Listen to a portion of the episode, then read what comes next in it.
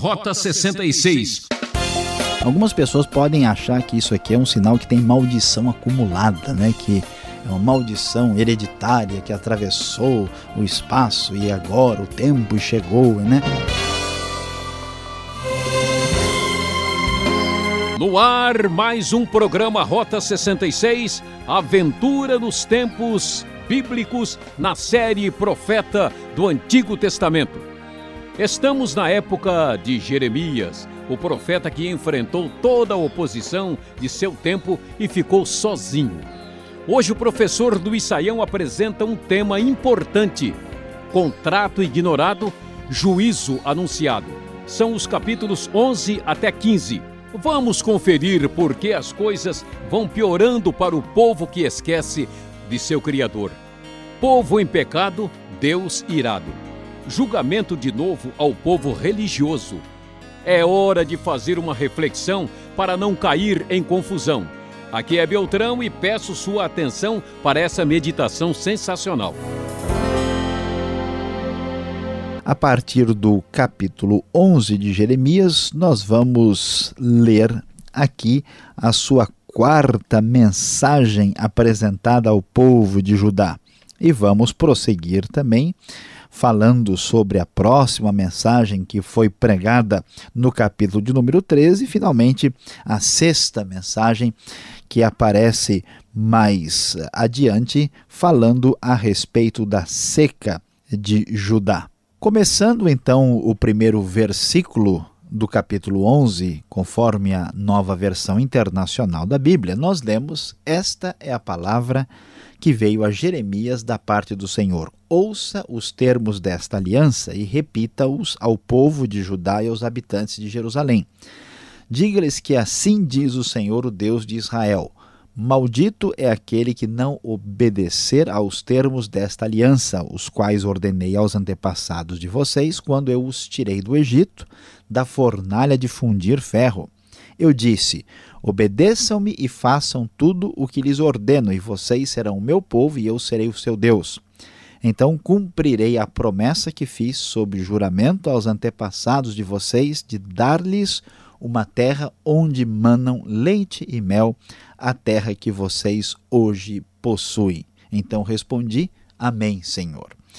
Quando lemos o livro de Jeremias e lemos os profetas de Israel, muitas vezes nós imaginamos que a, a fé que as pessoas tinham no passado era uma coisa semelhante ao que nós temos hoje, uma coisa individual, de uma espécie de escolha pessoal. A pessoa pode escolher se ele quer Deus de Israel ou quer o outro, mas a questão era um pouco mais ampla, mais complicada.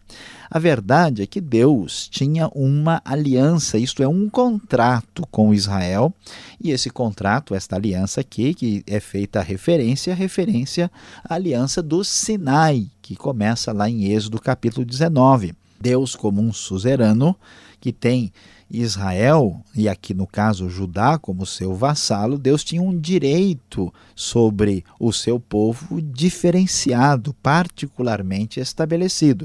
E aqui o que acontece? O povo age de uma maneira a ter o contrato ignorado, por isso o juízo é anunciado. Tanto é que no verso 8 nós lemos: Mas eles não me ouviram nem me deram atenção, ao contrário, seguiram os seus corações duros e maus.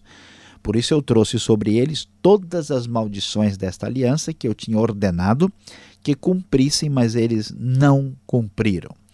Por isso, nós vamos entender a lógica do texto. Não se trata simplesmente de uma exigência religiosa de um Deus bravo, não. Israel devia a sua existência à libertação que Deus tinha feito do seu povo lá no Egito, no passado. Portanto, ele deve satisfação a Deus, vamos assim dizer. Deus tinha abençoado o seu povo de maneira especial e agora este contrato estava ignorado. Por isso, Deus mandará o julgamento. Veja que a ruptura, a quebra desta aliança, o fim desse contrato é que vai abrir espaço para uma nova aliança, um novo contrato que será objeto de estudo ainda aqui no livro de Jeremias. Por isso, assim diz o Senhor, diz o verso 11: Trarei sobre eles uma desgraça da qual não poderão escapar Ainda que venham a clamar a mim, eu não os ouvirei. Então as cidades de Judá e os habitantes de Jerusalém clamarão aos deuses aos quais queimam incenso, mas eles não poderão salvá-los quando a desgraça os atingir. Você tem tantos deuses quantas são as suas cidades, ó Judá. Os altares que você construiu para queimar incenso, aquela coisa vergonhosa chamada Baal, são tantos quantas são as ruas de Jerusalém. Aqui podemos ter uma ideia em que ponto havia chegado a nação de Judá na sua idolatria absolutamente descarada, abertamente desavergonhada, rompendo a aliança com Deus. Não haveria mais nada a ser feito. A ideia, talvez, de alguns era que, quem sabe, poderia haver alguma possibilidade desse juízo anunciado ser modificado. Verso 15 nos diz: O que a minha amada faz no meu templo com intenção enganosa? Será que os votos e a carne consagrada evitarão o castigo? Poderá você então exultar? O Senhor a chamou de oliveira verdejante, ornada de belos e bons frutos.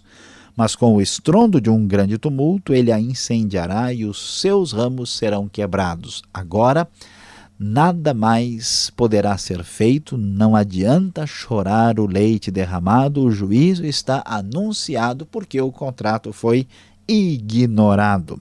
Agora, a gente lendo o texto bíblico e imaginando o que está acontecendo, vamos lembrar que Jeremias é um personagem histórico real. Ele está aqui já na época complicada do rei Joaquim, e há uma postura muito difícil, porque quando ele anuncia isso, os seus compatriotas, aqueles que se tornam seus rivais, não gostam da palavra de Jeremias. Ela é muito dura. Então vejam só que vida triste é a vida de um homem de Deus tão consagrado e dedicado como Jeremias. Ele deve anunciar um juízo que não tem retorno, que não tem como ser modificado.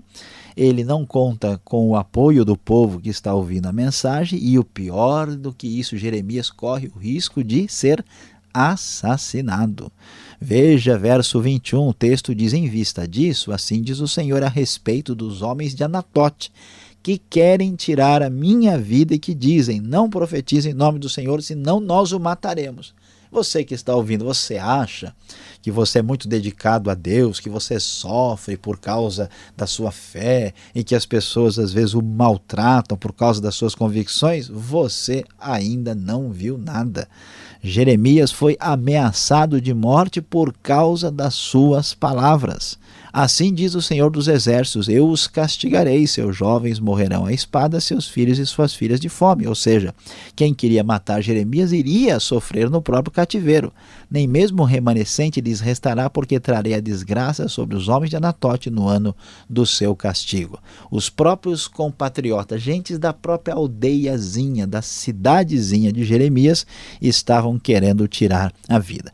Não há dúvida alguma que o Deus que cuida da história é o Deus que trabalha também nossa vida. E Jeremias, no capítulo 12, com toda razão, vai mostrar a sua grande queixa e consternação. Tu és justo, Senhor, diz o verso 1, quando apresento uma causa diante de ti, contudo eu gostaria de discutir contigo sobre a tua justiça. Jeremias então apresenta por que é né, que o ímpio prospera, por que, é que os traidores vivem sem problemas, o que, que acontece? Ele reedita a famosa questão teológica que atravessa os séculos do problema do mal. Por que, que Deus não resolve isso tudo de uma vez e de uma maneira mais tranquila? Deus diz na sua resposta a partir do verso 5 que ele está olhando para o cenário da história e vê como o povo traiu a sua aliança e como eles ficaram à mercê das nações estrangeiras. E veja e ouça comigo, a partir do verso 14, o desfecho da resposta divina. Assim diz o Senhor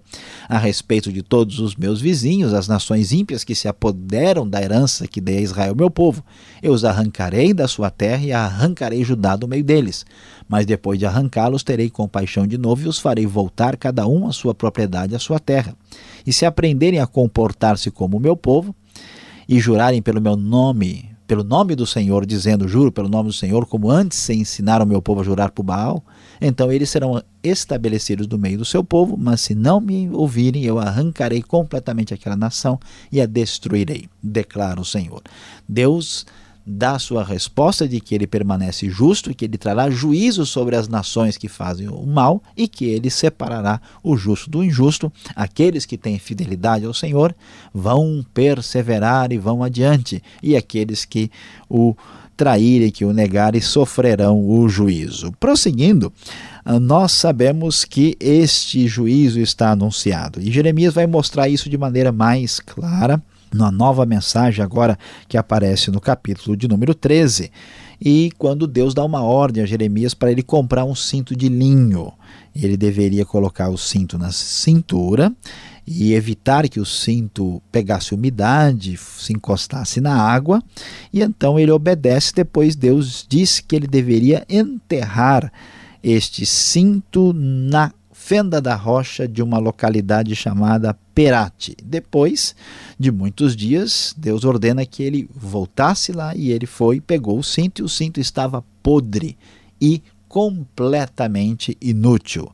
Pois veja só, da mesma maneira assim está a nação de Judá, completamente inútil. E diz o verso 11: Assim como um cinto se apega à cintura de um homem, da mesma forma fiz com que toda a comunidade de Israel toda a comunidade de Judá se apegasse a mim para que fosse o meu povo para o meu renome, louvor e honra. Mas eles não me ouviram, declara o Senhor, eles apodreceram e, portanto, receberão o juízo. Afinal de contas, o contrato foi ignorado e o juízo já está anunciado. Esse juízo está claro, tanto que capítulo 14 vai enfatizar o que Deus promete para esse povo desobediente: seca, fome e espada. Não adianta interceder.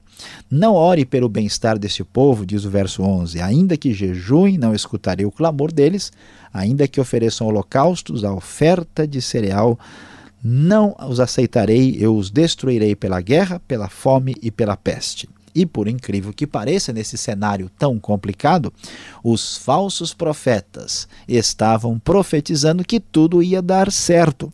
Eles profetizavam no nome de Deus, dizendo que nada disso haveria de acontecer.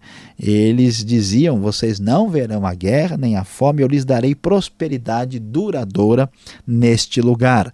Mas nada disso poderia ser confirmado, pois o juízo estava anunciado porque o contrato foi ignorado.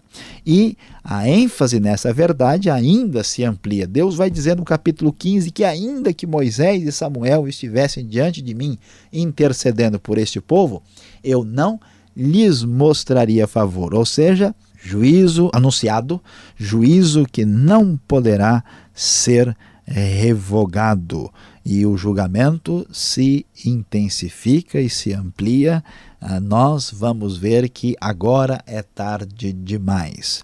Por isso, o povo de Deus deve estar bem preocupado e prestar bastante atenção no relacionamento com o Senhor, porque a aliança, o contrato que é desprezado, certamente trará sofrimento redobrado. E isso foi verdade naquele tempo. Isto é verdade do presente, pois já se confirmou e foi visto no passado.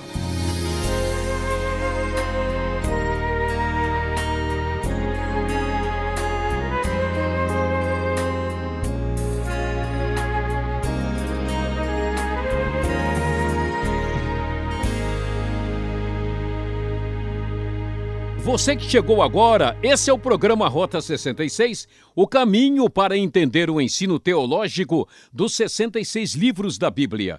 Esta é a série Profetas do Antigo Testamento.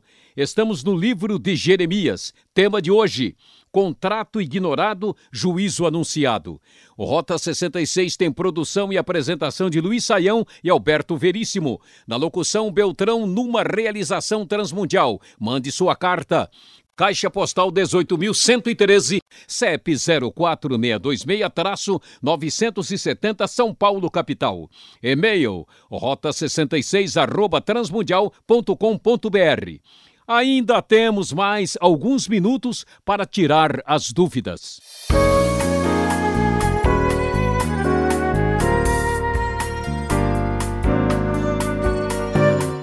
Voltamos agora com as perguntas aqui no Rota 66, capítulos 11 até 15 de Jeremias. O professor Sael, depois da sua exposição, responde às nossas questões. Professor, a situação aqui parece que está piorando. Nesses capítulos as coisas estão ficando terríveis. Por que a situação vai de mal a pior, hein? Olha, uh, pastor Alberto, é importante a gente prestar atenção no fato de que no início de Jeremias, por mais que a mensagem seja muito pesada e negativa, nós ainda estamos no reinado de Josias. Né? Jeremias começa a sua série de mensagens no ano 627. Ah, quando nós chegamos aqui nesses capítulos, já entramos no reinado de Jeoiaquim, e também pegamos aqui uh, já a época de Joaquim. Né? São dois nomes parecidos, dependendo da tradução da Bíblia, varia um pouco. Algumas trazem Jeoaquim, outras trazem Jeoiaquim. É a mesma pessoa que reinou de 609 a 527. Num reinado muito breve, Joaquim reinou em 597, apenas durante um período muito rápido. E o que acontece? Josias era um rei temente a Deus. Ele ainda né, era uma pessoa que tinha uma, uma, postura muito próxima do próprio Jeremias. É, quando nós chegamos de Jeoaquim para frente, aí a situação fica difícil, são reis maus, que realmente, assim, vamos assim dizer, eles descaradamente ah, abrem espaço para idolatria e para decadência. Então, é por isso que o teor né, destes capítulos agora vai ficando assim mais ácido, mais difícil de, de digerir. Tá certo. Agora no capítulo 13 de Jeremias, verso 18, aparece aqui o rei e a rainha mãe. Já falamos de uma rainha dos céus que gostava de bolo, agora o bolo é outro. Quem é essa rainha mãe? Como ela é mencionada aqui? Por quê? Ô, pastor Alberto, é bom que o pessoal ah, saiba que o assunto aqui não é jogo de xadrez e nem né, é apiário, não é mel que tem rainha mãe, abelha, muito menos né, rei, rainha, cadê a torre, o cavalo, né, já vimos tanta coisa. Não, a rainha mãe aqui, nesse texto, versículo 18, ela é uma referência à mãe de Joaquim, chamava-se Neusta, algumas traduções chamam de Neusta ah, porque Joaquim assume o reinado ainda muito jovem e ela participa de maneira ah, direta aí, né, no início do seu reinado. Né? E a, a promessa, ou melhor, a ameaça aí é que o cativeiro virá.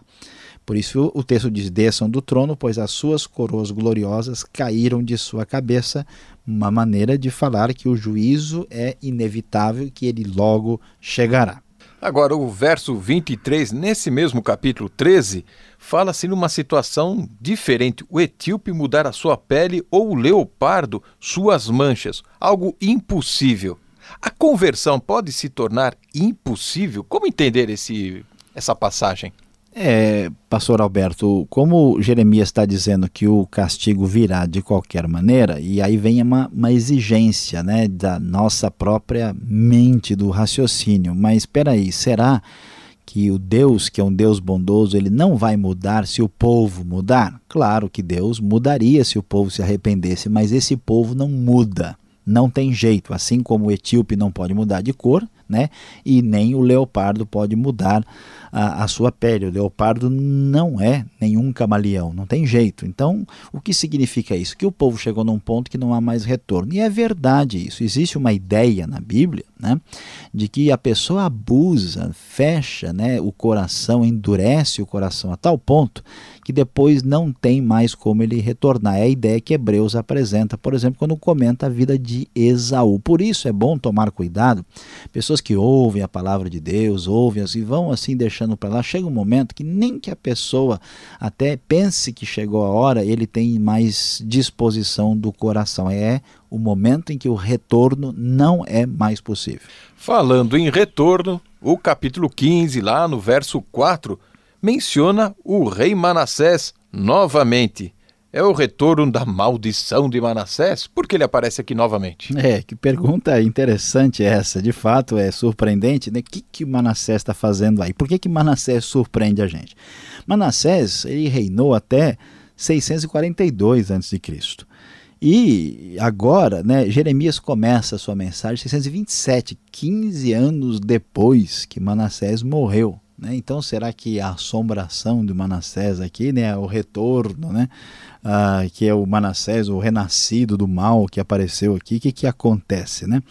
Na verdade, a gente deve entender. O texto diz o seguinte: Eu farei deles uma causa de terror para todas as nações da terra por tudo o que Manassés, filho de Ezequias, rei de Judá, fez em Jerusalém. Algumas pessoas podem achar que isso aqui é um sinal que tem maldição acumulada, né? que é uma maldição hereditária que atravessou o espaço e agora o tempo chegou. Né?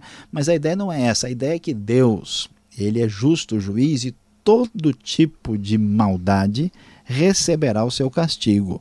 Portanto, se alguma coisa não for perdoada, não for acertada a situação com Deus, isso vai ter aí o julgamento devido. Então, o juízo de Deus estava vindo porque toda a maldade né, que Manassés tinha feito com a nação de Judá, o juízo de Deus estava vindo sobre a terra. Lembre-se que Manassés queimou os seus filhos no fogo, era um homem extremamente perverso e pagão, e já havia sido anunciado que o julgamento de Deus, o próprio exílio, o cativeiro, viria em função disso. É apenas o triunfo do juízo de Deus e não uma espécie de maldição sobrenatural que está aqui. Tá certo. Agora você deve estar pensando aí, que, que eu posso aprender com toda essa história? Fique ligado, vem agora a aplicação do estudo para você.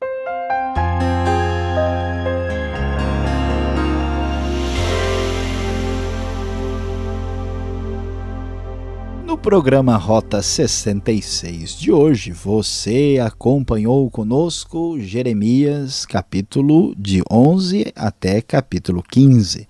O nosso tema foi Contrato Ignorado juízo anunciado. Você viu muito bem que Deus está irado, Deus está reclamando do povo de Judá, pois ele havia feito uma aliança com aquela nação, e esta aliança, que era uma maneira antiga de se referir a um contrato, havia sido uh, havia sido deixada de lado, havia sido ignorada, e portanto Deus agora diz que o julgamento virá sobre este povo. E quando nós olhamos para a nossa vida, a nossa realidade de hoje, muitas pessoas até parecem ter um comportamento religioso superficial, muitas pessoas que até assumiram o compromisso com Deus, com a igreja, com a comunidade da fé, a gente percebe que elas não levam isso muito a sério. Muitas pessoas que professam o nome de Deus e até mesmo falam em nome de Jesus, a gente olha para a vida, para a incoerência da vida dessas pessoas, a gente fica um pouco preocupado. Meu querido ouvinte, aqui está a grande verdade, a grande aplicação que deve nos deixar atenciosos e até mesmo preocupados. Por quê?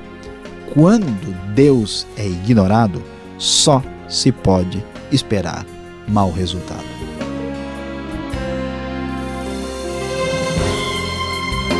O Rota 66 vai terminando aqui, ouvinte. Continuaremos o estudo em Jeremias nesse mesmo horário e emissora. Mais informação no site transmundial.com.br e fique na gloriosa paz do Senhor.